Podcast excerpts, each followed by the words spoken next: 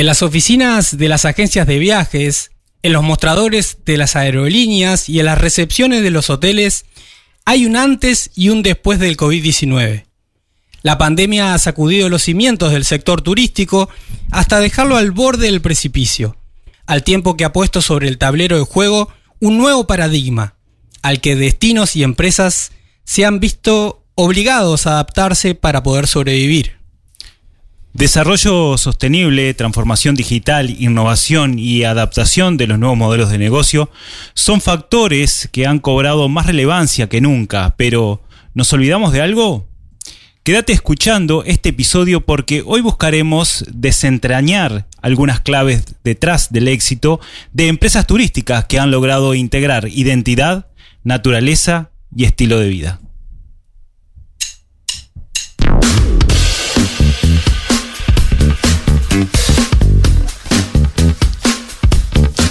Buenas tardes, amigas y amigos de Rosario FM. Bienvenidos a la vigésima séptima, vigésimo séptimo programa, vigésimo séptimo episodio de Imposibles. Es que seguimos subiendo el número de programas y cada vez más difícil. Sí, yo siempre me estoy imaginando qué voy a decir más adelante, ¿no? Hay que decir, al, al episodio de hoy ya está. Pero hay que contabilizarlos, Eduardo. Vamos a contarlos para saber dónde estamos parados. ¿Cuál es el tema de este episodio? ¿De qué vamos a hablar, Eduardo? ¿De qué? Hoy vamos a hablar sobre turismo, sector turístico, súper importante en el Uruguay, turismo con identidad. Qué bueno. Bueno, las empresas turísticas, evidentemente, por lo que mencionábamos recién, han pasado por un momento complejo en estos dos años. Y bueno, ¿Cómo, ¿Cómo se muestran al mundo? Eso es parte de lo que vamos a estar hablando con un gran invitado que ya tenemos en piso de Rosario FM. El servicio meteorológico nos dice que va a haber lluvia de ideas. Lluvia de ideas que te proponemos desde Imposibles. Esta propuesta que le pone un freno a lo imposible. Juega con esta palabrita porque nosotros sabemos que en Uruguay es posible emprender, es posible desarrollar empresas y es posible innovar, caminar hacia el futuro. Sobre eso también hablaremos con el invitado de hoy. Y, de eso hemos, eh, nos han preguntado, ¿no? Nos paran en la calle preguntándonos. Las masas nos paran. No, creo que fue una sola persona que nos pregunta por qué le pusimos imposible si hablamos de cosas posibles, ¿no? ¿Y por qué? Porque a un, un gran conocido, Eduardo, que está al lado mío, se le ocurre que, claro, en realidad queremos rebelarnos contra aquellos que dicen que las cosas no se pueden realizar, que son imposibles y tenemos que innovar. Entonces cambiamos con un juego de palabras donde dijimos, bueno, in de innovación, podemos hacer cambios y podemos hacer posible lo imposible. Ustedes son imposibles. Exactamente, somos Javier Siliuti y Eduardo Hernández y en este episodio te invitamos a hablar sobre turismo. Imposibles programa declarado de interés municipal por el municipio de Rosario. Y que es presentado por ANCAP Rosario, Instituto Trascender Coaching, Centro Comercial e Industrial de Rosario, Chivetería El Dátil, Granja La Cumbre, Automotora 125 y Petrobras Colonia Valdense.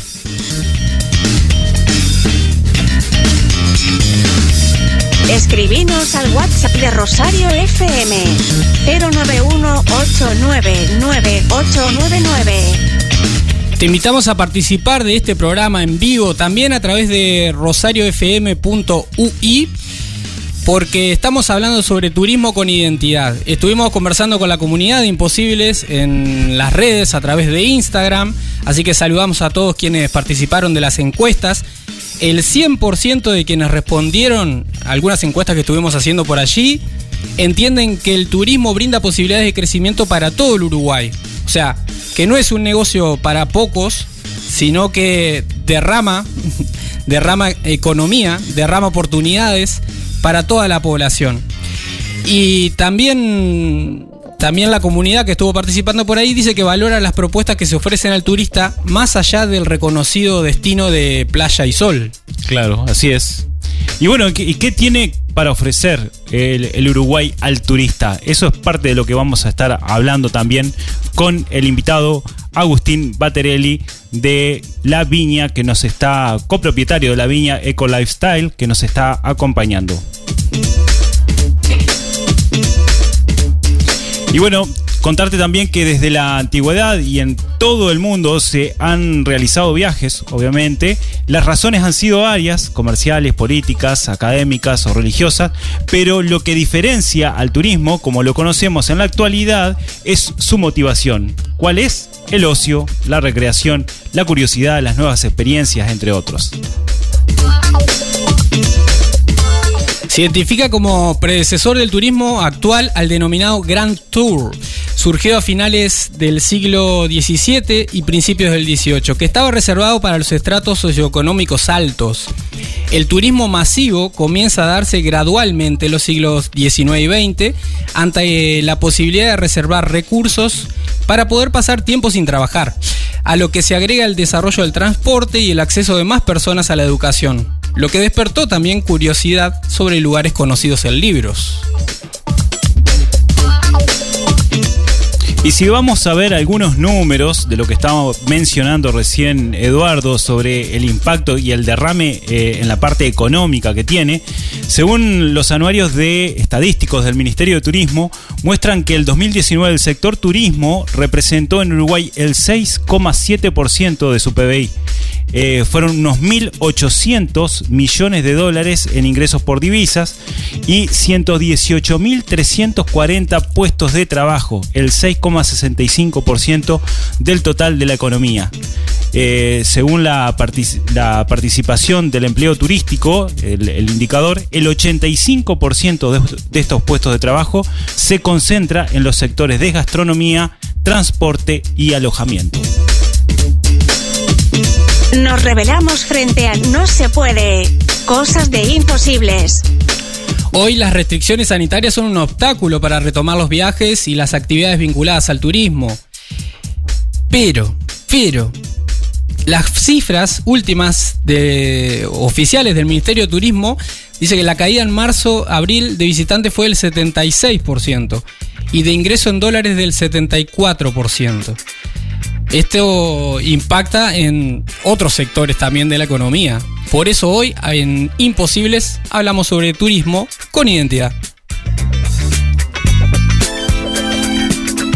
Y digamos que como en todo cambio de escenario, la capacidad de adaptación es un factor clave varias empresas tomaron la pandemia como una oportunidad para transformar su modelo de negocio y algunas crecieron e incluso se proyectan tras la pandemia teniendo en cuenta las nuevas necesidades del turista y el diferencial que muchas veces hemos mencionado que pueden ofrecer estas empresas uruguayas. Te preguntamos a vos que estás del otro lado, ¿qué tiene Uruguay para ofrecer al turista? ¿Qué tiene que pasar también en Uruguay para que el turismo crezca como sector de la economía que por ahí sea motor también de otros cambios. Y el impacto puede ser generado en todas las empresas. Por ejemplo, ANCAP Rosario, que siempre está al servicio de las personas que están transitando, donde te pone lo mejor, tiene el mini, mini mercado, podés pasar por con tu vehículo, es decir, que todo se acopla a esto que estamos mencionando cambios, cambios e innovación como los que ha realizado también Granja La Cumbre, quienes ya llevan su quinta generación en, la producción de, quesos, en la elaboración de quesos. El queso Chester es un sello así, único de Granja La Cumbre, te invitamos a probarlo.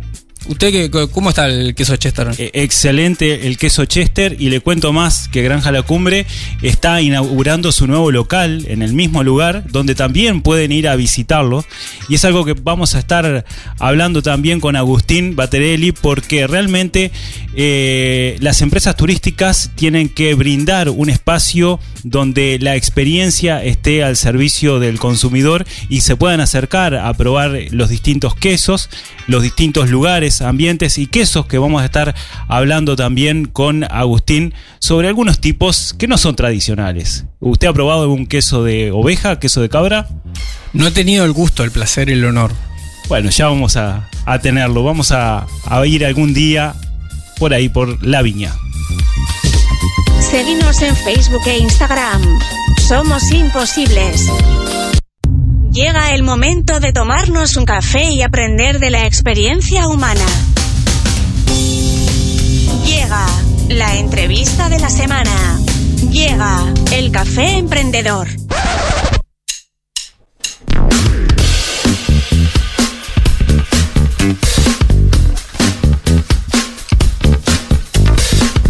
Seguimos en Imposibles, en este episodio especialmente dedicado al turismo, turismo con identidad.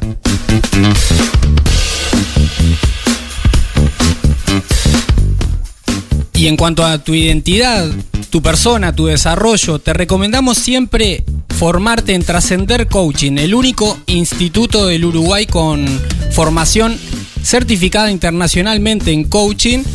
Ya te cuento, Javier, que abrió, está abriendo inscripciones ya para el 2022. Ya, claro, para el siguiente año para comenzar con todas las clases. Exacto. Sí, y el Centro Comercial e Industrial de Rosario también eh, asesora a empresas, tanto eh, como mencionábamos recién, empresas de turismo, como otras también donde te dan eh, una buena contabilidad, asesoría, bueno, todo el apoyo con, en red con otras empresas, como está acostumbrado a hacerlo el Centro Comercial e Industrial de Rosario. Antes de emprender, recarga tus energías. Este café emprendedor lo presenta Chivitería El Dátil. Chivitería El Dátil. Construyó sueños y edificios en diversas partes del mundo hasta tomar la decisión de crear, junto a su familia, un estilo de vida que diera cimientos a nuevas generaciones. Arquitecto de profesión, artista del queso por inspiración, padre y esposo, productor agroecológico y miembro del movimiento Slow. Con millas acumuladas de letras, diseños y experimentos, hoy nos visita Agustín Batellini, copropietario de La Viña Eco Lifestyle. Agustín, te damos la bienvenida a esta comunidad de imposibles y junto a Chivetería El Dátil te invitamos a compartir este café emprendedor. Buenísimo, buenísimo. Muchísimas gracias, muchísimas gracias Eduardo y Javier. Está espectacular estar acá y poder compartir un poco lo que hacemos en la zona. Gracias por estar.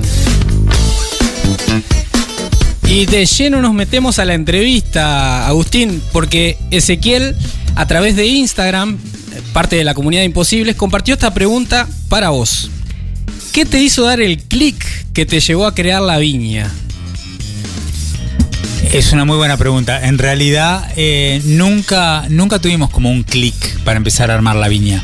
La viña se fue dando sola, o sea, eh, arrancó como una forma de vida siguiendo un poco nuestros sueños, eh, jugando, porque eso es una palabra súper importante para nosotros, es jugando eh, a, a formar parte de, de un todo, ¿no? O sea, no tenerle miedo a arriesgarse, no tenerle miedo a seguir por los sueños de uno y después a la larga se va forjando eh, el, resto del proyecto. O sea, nunca fue algo buscado, no hubo eh, como ese clic que, que en un momento eh, nació, sino que siguen haciendo todo el tiempo y todas las semanas. Excelente. Y para quien no conoce todavía este maravilloso lugar, que para mí tiene algo de magia, ¿qué es la viña y qué hacen ustedes en la viña? Bueno, la viña es eh, fundamentalmente es una posada de campo. Es, es el, hemos restaurado lo que era una antigua bodega em, de, una familia de inmigrantes que vinieron de pie- piemonteses, la familia Roland, eh, como tantas familias piemonteses ahí en Colonia Valdense.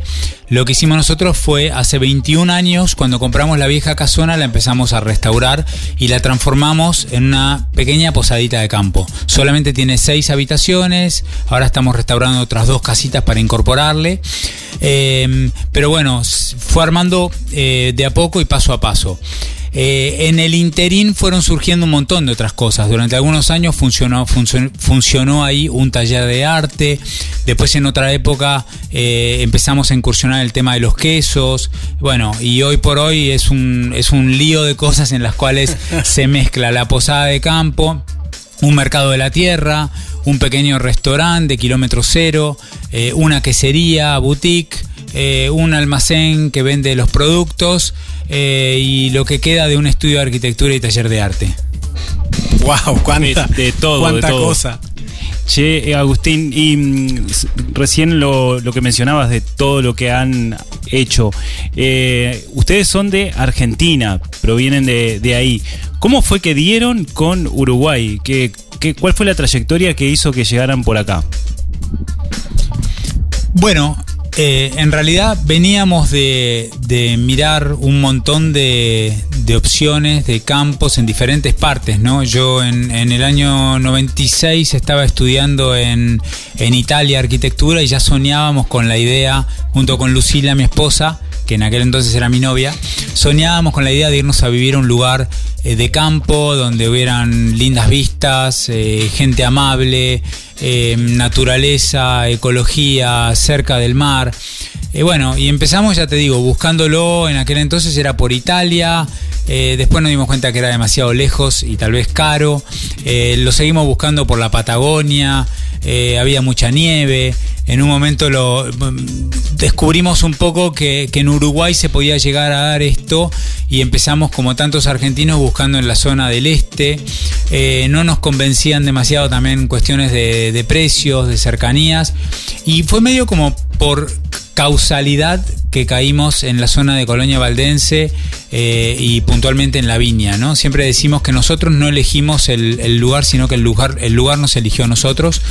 Y, tal eh, eh, el caso fue, fue clarísimo cuando después de un tiempo incluso, después de un tiempo de haber comprado la viña, pues, por algo de, una intuición, nos empezamos a dar cuenta de un montón de cosas como que por ejemplo en, nuestros ancestros eran piemonteses eh, nuestros eh, yo había estudiado en, Torino y esta es una zona donde había mucha gente que venía directamente de Torino. Hoy hablabas del movimiento slow food al cual pertenecemos que tiene sus raíces en Torino en Italia. Entonces empezamos a ver que habían un montón de, de sinergias de, de conceptos que todos derivaban al final en, en- que, bueno, era nuestro lugar en el mundo y teníamos un poco como una sensación de, de una misión. De, de- de llevar a cabo eh, un cuento, una historia un- eh, que todavía no entendíamos bien de qué se trataba y creo que recién ahora empezamos a darnos cuenta eh, por dónde va por dónde va un poco esta vida y el contagio que vamos produciendo un poco en un montón de gente. ¿Por dónde va, Agustín, entonces? Bueno, Uf, ¿por dónde empiezo? Pregunta imposible. eh, no, pero em, a ver, hoy, hoy creemos que va eh, bastante sintetizada en lo que por ahí ustedes vieron el sábado pasado. El- eh, los sábados en la viña eh, pasa un poco de todo. Eh, y toda esa mezcla de lo que pasa ahí, a ver, está el mercado de la tierra con los productores que vienen a acompañarnos con todo el, mercado de los, de los productos orgánicos, los consumidores que se acercan para, para llevarse, eh, qué sé yo, desde un pan de masa madre hasta un queso natural, pasando por verdura orgánica, eh, hierbas medicinales, bueno, artesanías.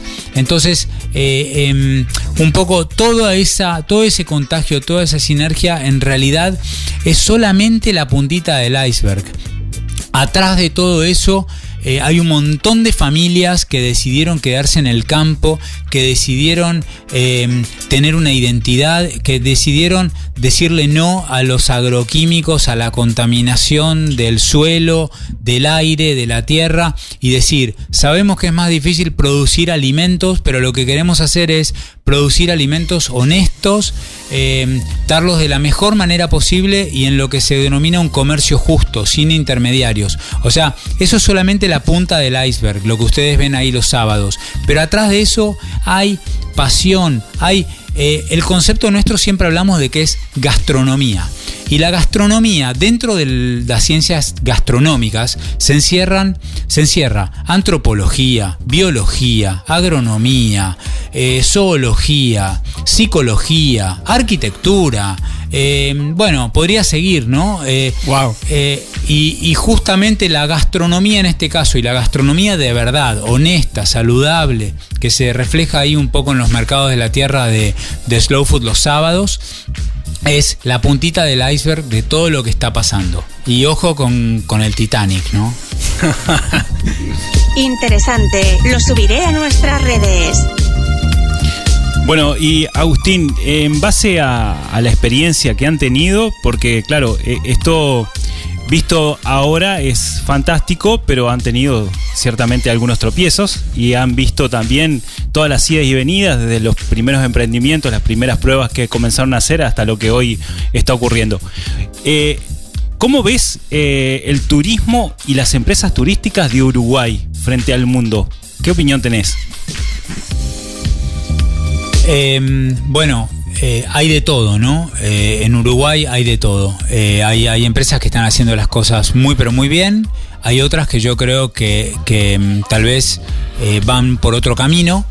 Em, lo que sí tengo claro es que el concepto de Uruguay natural y la manera como el resto del mundo mira a Uruguay es, sin lugar a dudas, un concepto de un país amigable, eh, verde, con gente eh, superhumana, eh, que se toma el tiempo para las verdaderas cosas de la vida. Eh, o sea, hay un montón de cosas que están ahí, que están ahí, y aquellas empresas turísticas que las puedan desarrollar ya tienen la mitad del partido ganado. O sea, seríamos unos ridículos si quisiéramos salir a competir en tecnología con Estados Unidos o con, o, sea, no, acá con lo que se puede competir y me animo a decir con todo el resto del mundo es con un turismo sustentable, ecológico, amigable eh, y ahí me parece que no tenemos techo. Incluso, eh, bueno, a nivel Sudamérica estamos completamente despegados eh, con respecto a propuestas de, de naturaleza, de eh, bueno, de, de, medio ambiente, ¿no? O sea, el concepto Uruguay natural está súper bien, está súper bien atinado, está, es un concepto fabuloso. Y bueno, en un momento estuvimos muy cerca de eh, despegarnos, cuando hace unos años empezaron a venir tantas empresas ojeras y tantos eh, temas eh, que, que, se equivocaron. O sea, para mi gusto, em, Uruguay tendría que haber prevalecido en el concepto de eh, carnes de pasto, no meterse en tema de feedlots, o sea, es como, como siento que ahí pierde un poco la identidad y pierde un poco el sentido. Esto mismo, que yo un poco lo hablo en conceptos eh, agropecuarios, porque es a lo que me dedico tal vez eh, todos los días, también se da en temas turísticos. El concepto sol y playa, todos sabemos que está súper arraigado. Eh, pero hay, está este otro concepto, el concepto de la, de la gastronomía eh, eh, orgánica, el concepto de los animales de verdad y esa cosa de la doña con su cuchara de madera y, haciendo la comida de olla como se hacía antes, la gente con sus carneadas y sus chorizos caseros al estilo eh, de antes, todo eso que en algunas partes por suerte se sigue haciendo, son baluartes a rescatar y es ahí donde hay que poner el foco, porque es eso lo que la gente quiere ver. A ver, yo eh, estamos, estamos en realidad con Javier, porque lo hemos conversado totalmente de acuerdo con, con esta visión que planteás, que va en contra de, al menos parte de- del desarrollo empresarial que se está impulsando en Uruguay desde diferentes sectores, ¿no? Esto de, de lo ecológico, de lo auténtico, de lo natural, en lo que Uruguay tiene mucho por desarrollar. Incluso yo pienso que siempre como que a nosotros mismos no, no- nos vemos, no, nos subvemos, nos vemos como algo pequeño, sin valor y no nos damos cuenta de que afuera nos están mirando de otra manera completamente diferente. No sé, en esto menciono como iniciativas que desde Sistema B y las empresas B se están desarrollando. Bueno, todo lo que está haciendo el movimiento Slow, la red de agroecología, digo, hay impulsos, por suerte, que esperemos sean mayoritarios en algún momento por transformar esto. ¿no? Digo, y, sabemos que, que tu opinión también está basada como en experiencias que has tenido y contactos con personas de otros lugares, ¿no? ¿Alguna, en este sentido, alguna anécdota, encuentro interesante de estos, alguna sorpresa que te ha llevado con la opinión, digamos, del, del lado afuera sobre Uruguay? Eh, bueno, sí, eh, ca- cantidad de veces, eh, cantidad de veces en, los viajes y demás he tenido eh, así diferentes discusiones con la gente, pero es verdad que siempre, siempre lo ven como, como un bastión a cuidar. Por ejemplo, se me ocurre una anécdota que tuve una vez en un hotel con con una hindú, eh, candidata a premio Nobel de la Paz, ni más ni menos, Vandana Shiva, que una, una, una, una, una tipa súper, súper grosa. A ver, eh, una de las que anda con guardaespaldas, guardaespaldas porque estaba amenazada eh, por cantidad de corporativos gigantescas. Eh, pensá que fue una de las que eh, estuvo a favor de, de correr a, McDonald's de la India, ni más ni menos. Pero mm, tuve una charla con ella en el lobby de un hotel un ratito mientras los guardaespaldas no me pegaban, porque está siempre rodeada de, de gente. Eh, eh, y ella se portó muy, pero muy abierta cuando yo le empecé a decir que era de Uruguay, que teníamos nuestro emprendimiento en Uruguay. Abrió los ojos grandes y me dijo, wow, eh, es el peor país del mundo. Le dije, ¿qué? No, le digo, yo vivo ahí y es alucinante.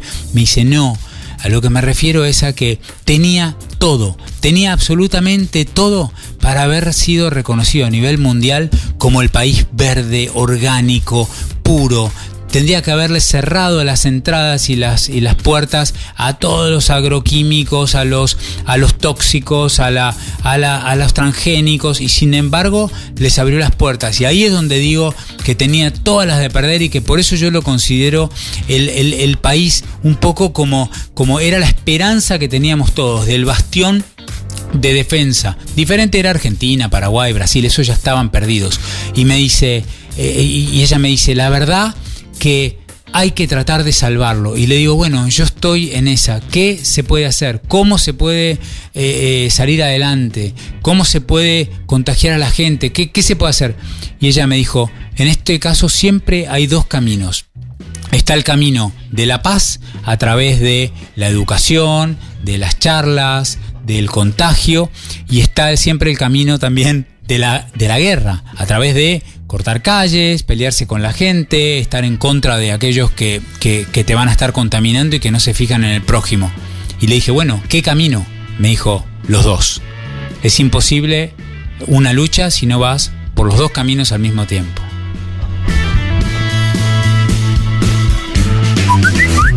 Chicos, han llegado mensajes. Tenemos algunos mensajes, Eduardo. Tenemos mensajes que plantean opiniones controversiales, diferentes, y eso es lo que estamos también buscando en este Lo que episodio. a ti te gusta, Eduardo. Eso me encanta a mí. Acá Alejandro, eh, bueno, plantea que, que opina diferente, que, que, que este planteo de, del Uruguay natural está lejos de una realidad comercial. Dice que plantar natural es para cuatro personas y además es muy caro. Bueno, muy bien, aceptamos el comentario entonces. Y ahora también está bueno que opinemos al respecto nosotros también. Acá llega otro mensaje que dice, Uruguay es hermoso, no cabe ninguna duda, pero hasta el año pasado los descuentos y rebajas eran para los extranjeros. El año pasado, como se vio la necesidad de atraer a los uruguayos y vieron que era un buen mercado, ahí cambió la cosa. Parece que este año seguirá así, dice también. Y comentario parecido a lo que decía en Instagram, ¿no? Porque eh, justamente, Agustín, preguntamos en Instagram, eh, sobre, en la comunidad de Imposibles, sobre qué necesita el turismo uruguayo y queremos compartirte, justamente, con vos y, la audiencia, lo que dijeron. Dicen algunos, no abusar de los precios, eh, va en consonancia con lo que decía el mensaje anterior. Más organización y servicios, mencionan otros. Seguridad y buena atención conocer otras eh, fronteras para saber qué busca el turista, cambiar para aprovechar al máximo los recursos del país y así ofrecer mayor calidad. Bueno, ¿vos qué opinás sobre este tema? Eh, bueno, hay mucho para opinar. Eh, lo, primero, lo primero que me gustaría, es verdad que, que, hay un mito atrás de que todo lo que es orgánico generalmente es más caro y que es para, unos pocos. Eh, esto tiene que ver justamente con, con dónde eh, nace nuestra necesidad de armar este mercado de la tierra en el cual casi siempre las grandes tajadas se las llevan los intermediarios, ¿no? Eh, y el productor lo culpan con que está cobrando muy caro sus, sus, sus productos. En realidad yo siempre intento plantear un concepto que es bien distinto, es eh, en mi caso puntual yo hago queso. Eh, y hay gente que me dice, ¿por qué tu queso es caro? Eh, yo generalmente le digo, mi queso no es caro. El problema es que hay mucho queso que es demasiado barato. Y eso a veces tiene que ver con, con que la gente, hoy por hoy, la gente ya no es, ya, ya no, no es tan facilista como antes. ¿Qué quiere decir? Hoy por hoy la gente quiere saber quiere preguntar. Entonces a la gente no le cierra que si sabe que vale 15 pesos un litro de leche en el tambo, eh, ¿cómo un queso va a costar 200 pesos eh, cuando necesitas 10 litros de leche para hacer un kilo de queso? Entonces hay un montón de conceptos que hoy por hoy desenmascaran al tema de que tal vez hay quesos que tienen demasiada fécula Tal vez hay, hay alimentos que no están siendo eh, cuidados y que buscan cantidad en lugar de la calidad. O sea, em, hay un montón de gente que, a ver, estamos de acuerdo en que hay un montón de gente que por supuesto que va siempre va a mirar el precio y que ante todo eh, va a ir a comprar por el precio. Y eso estamos de acuerdo. Pero también hay un montón de otra gente que va a buscar calidad, que va a buscar eh, productos sanos, productos honestos y, bueno, hoy por hoy ese es un poco el, canal nuestro y es un poco la eh, tal vez la demanda que nosotros estamos tratando de, satisfacer. Eh, cuando esta persona dice que por ahí es más caro este tipo de producción, eh, sí, es más caro este tipo de producción y por eso muchas veces el precio se ve, se ve reflejado luego y pasa a ser un poco más caro. Si, si toda la gente, absolutamente toda la gente, quisiera el mismo producto y al mismo precio, créeme que no habrían marcas de autos, ni modelos de autos, ni diferentes tipos de bebidas, ni, ni, ni, gaseosas, ni nada, nada por el estilo. O sea, esto funciona justamente porque hay demanda y por, pues la oferta y la demanda, ¿no? Y con, dijera Henry Ford, si, siendo negro le vendo cualquier auto. No, iba, iba a aportar simplemente que con las características que tiene Uruguay, los servicios ecosistémicos que por suerte contamos todavía, todavía en Uruguay, este, y, y, la poca gente, que es algo que también vos, vos traes como valor, digo, tenemos todas las condiciones para apostar a este tipo de producción. Por supuesto, por supuesto. O sea, sin duda, sin duda que, que, para mí eh, una cosa no quita la otra. Lo que sí, lo que sí ha cambiado en los últimos tiempos, en los últimos años, es que em, producir orgánico ya no es tan caro como era antes. O sea, ¿por qué? Porque producir eh, con herbicidas, con insecticidas, con fungicidas, con todo lo que termina en sida, hoy por hoy está cada vez más caro. Entonces, eh, hace unos cuantos, hace unos cuantos años, cuando empezaron todos los paquetes estos de, tecnologías eh, químicas, eh, Claro, venían amigos míos agrónomos y me decían, claro, pero yo saco el doble de producción que sacás vos y al mismo precio. Hoy por hoy eso cambió. Hoy por hoy el tipo de producción de, agricultura química está en decadencia justamente porque cuesta tan pero tan pero tan caro producir por hectárea que por más de que después saquen más kilos que los que puede sacar un productor que hace eh, agricultura orgánica, eh, después nunca se le ve reflejado en el precio, que esa es la otra columna que ahora la gente empieza a mirar. Antes solamente la gente miraba cuántos kilos saco por hectárea, ahora miran cuántos kilos saco por hectárea, cuánto me costó sembrar y producir en esa hectárea y a cuánto vendo mi producto.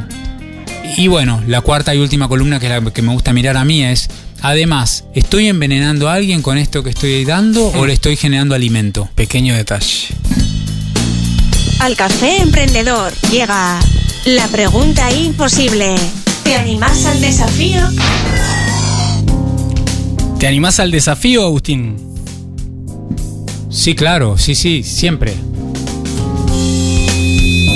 Desafío aceptado. Bueno, Agustín, eh, tenemos la pregunta imposible que dice así, entre caminos y destinos posibles, ¿cómo ves o qué ves en el Uruguay del 2030?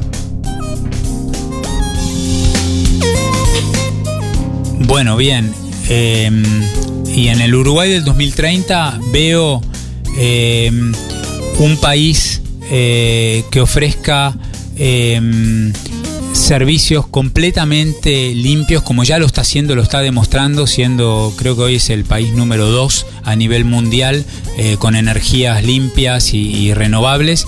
Creo que eh, puede llegar a ser un ejemplo, en el 2030 para mí va a ser un ejemplo a nivel mundial de un destino completamente verde, eh, con energías renovables, con un turismo sustentable de primera y una gastronomía. Yo veo que la gastronomía y los servicios de Uruguay van a ir creciendo en, esa línea, ya se está viendo con producto local, auténtico y con la gente tan pero tan eh, eh, amable que es un poco lo, lo, que, lo que a todos los que vinimos de afuera nos termina enganchando en serio es, es el uruguayo, con su forma de ser, con su amabilidad, con su, con su honestidad y humildad. Y eso eh, no se paga. Buen panorama. Quédate ahí porque ya llegan los tips imposibles. Este café emprendedor fue presentado por Chivitería El Dátil. Chivitería El Dátil. Viaje de mil leguas inicia con un solo paso. Toma lápiz y papel. Llegan los tips imposibles, ideas que se escapan de la caja.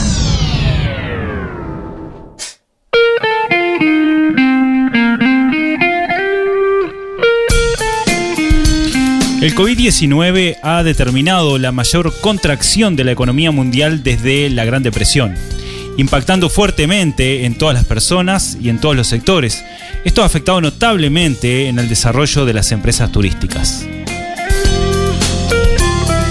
Sin embargo, esto también nos permite replantear nuestra propuesta turística como país, no solo por el momento que estamos viviendo, sino también como forma de mostrarnos al mundo. Por ello, en este episodio de Imposibles compartimos algunas ideas que plantea Agustín Batellini como cimientos posibles para las empresas turísticas del Uruguay de cara al futuro. Sí, sí. Con Agustín entonces compartimos los siguientes puntos que mencionamos. El punto número uno ofrece máxima calidad. Sí, sin duda que, que, que, el mundo hoy por hoy va por la calidad y ya no tanto por la cantidad. O sea, eso, eso es clave y se ve reflejado en todo. Y la pandemia también eh, hizo en algún punto que, que nos diéramos cuenta de eso. La gente empezó a valorar la calidad de todo. Tomo nota de lo que dices. En el número 2, investiga, pregunta, prueba y mejora. Sin duda, sin duda que hay que, hay que, hay que hacer todo eso junto, eh, es fundamental. No, no hay que quedarse solamente con lo que te venga a decir ni un técnico, ni solamente con lo que leíste en un libro. Hay que leer, hay que hablar con el técnico, hay que hablar con el que no es técnico pero que tiene toda la experiencia y hay que hacer su propia experiencia y en base a eso tomar sus propias decisiones. No tener miedo a arriesgarse y a jugárselas, porque al final es todo un juego que hay que jugar.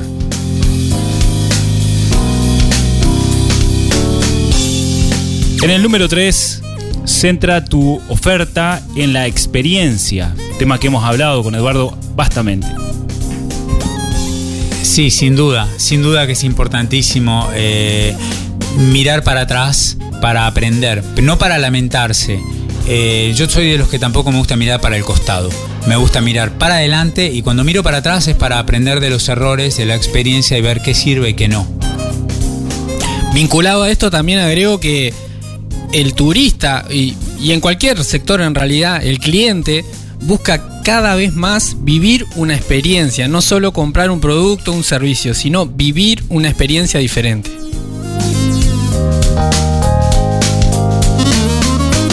En el número 4, promete y cumple con honestidad. Fundamental, fundamental, fundamental. Eh, la gente quiere, quiere las cosas de, de verdad. Lo que hablábamos hoy, que si, si es un queso, que sea un queso, que esté hecho de leche, que no tenga agregados y así con todo, con todo. Eh, desde el punto de vista turístico, alimenticio, eh, profesiones, eh, honestidad es la clave. Desarrollo empresarial y cultura emprendedora.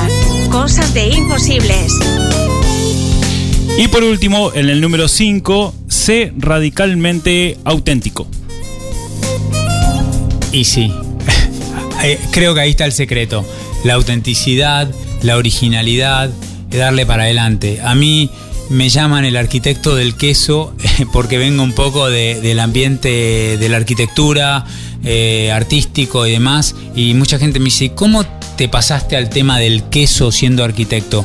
Yo en realidad creo que porque justamente eso es lo que me gusta. Me gusta eh, eh, explorar a través de las formas, de la, eh, de la creatividad en todo lo que hago. Y por qué no en los quesos. Es así como logramos, entre comillas, inventar un montón de quesitos nuevos cada año, que es un poco lo que nos mantiene vivos y felices eh, a la hora de ofrecer nuestros productos, pero también eh, ser eh, auténticos. Espero que hayas tomado nota.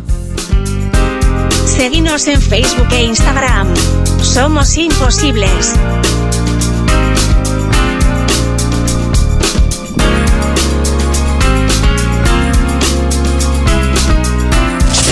Acceso a la base de datos de novedades.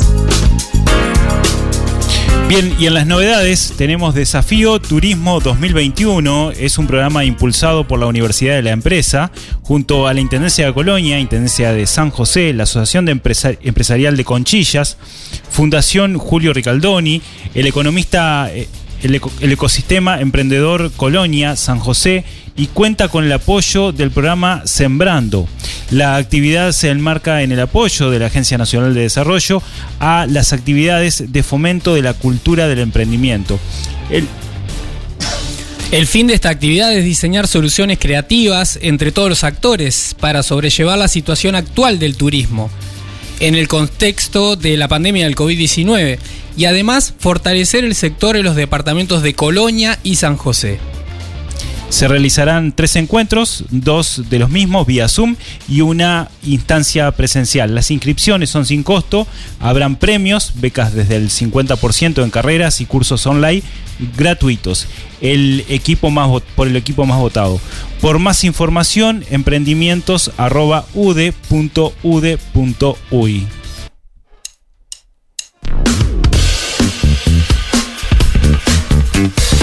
Y te contamos que hoy y mañana sábado 9 se están realizando charlas y paneles en el pabellón tecnológico 2021. Esta actividad sin costo es promovida por el ecosistema emprendedor Colonia San José. Se puede participar online por el canal de YouTube de la Asociación Rural de San José. Y te recomendamos sumarte a este evento porque es súper innovador. Integra tecnología al servicio del agro, cultura emprendedora e innovación. En nuestra página de Facebook puedes encontrar más información arroba imposibles con 2N. Bueno, y ahora si nos vamos eh, de Rosario por ruta 1, vamos a pasar por el kilómetro 125 y vamos a ver la automotora 125 donde te da el mejor respaldo, decisión eh, importante que podés tomar con el asesoramiento personalizado de Gastón y el Coco. Tenés financiación, 0 kilómetros y usado, así que toma la mejor decisión. Y otra decisión importante es cómo cuidar tu vehículo. Ahí puedes pasar por Petrobras, Colonia Valdense, unos kilómetros más adelante de la automotora. Una estación de servicio que se ha renovado completamente para brindar un mejor servicio para tu vehículo y también en la venta de productos, ¿no? Exactamente, están los productos Sonax y también eh, la línea Pampero que siempre te está ofreciendo Petrobras Valdense. Ustedes son imposibles. A mí me gustaría un mensaje final o quizás alguna novedad que vinculada aquí tal vez al mercado de la tierra. Exactamente, eso le iba a preguntar a Agustín. Eh, primero un, también un mensaje final para todos aquellos que estén empresas turísticas, porque hablamos en algún momento también de, lo necesario que es una red de, contactos de distintas empresas, porque el apoyo eh, mutuo hace que la fuerza sea más importante y por lo tanto se pueda llegar mejor al, al turismo. En ese caso, este, bueno, un mensaje final a todos ellos y también que nos comentes qué va a pasar mañana sábado en el Mercado de la Tierra. Bueno, muchísimas gracias eh, a ustedes desde ya. Eh, sí, con respecto a, tejer redes, eh, es importantísimo, importantísimo.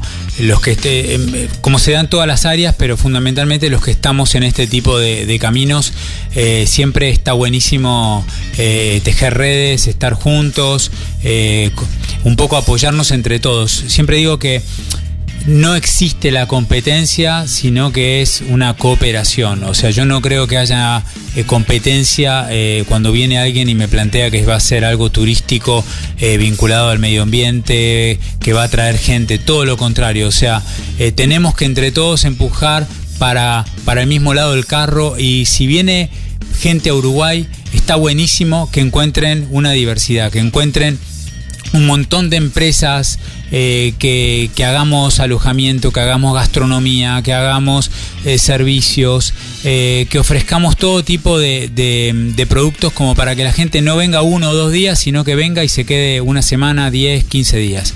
Y eso me parece que es un poco la clave.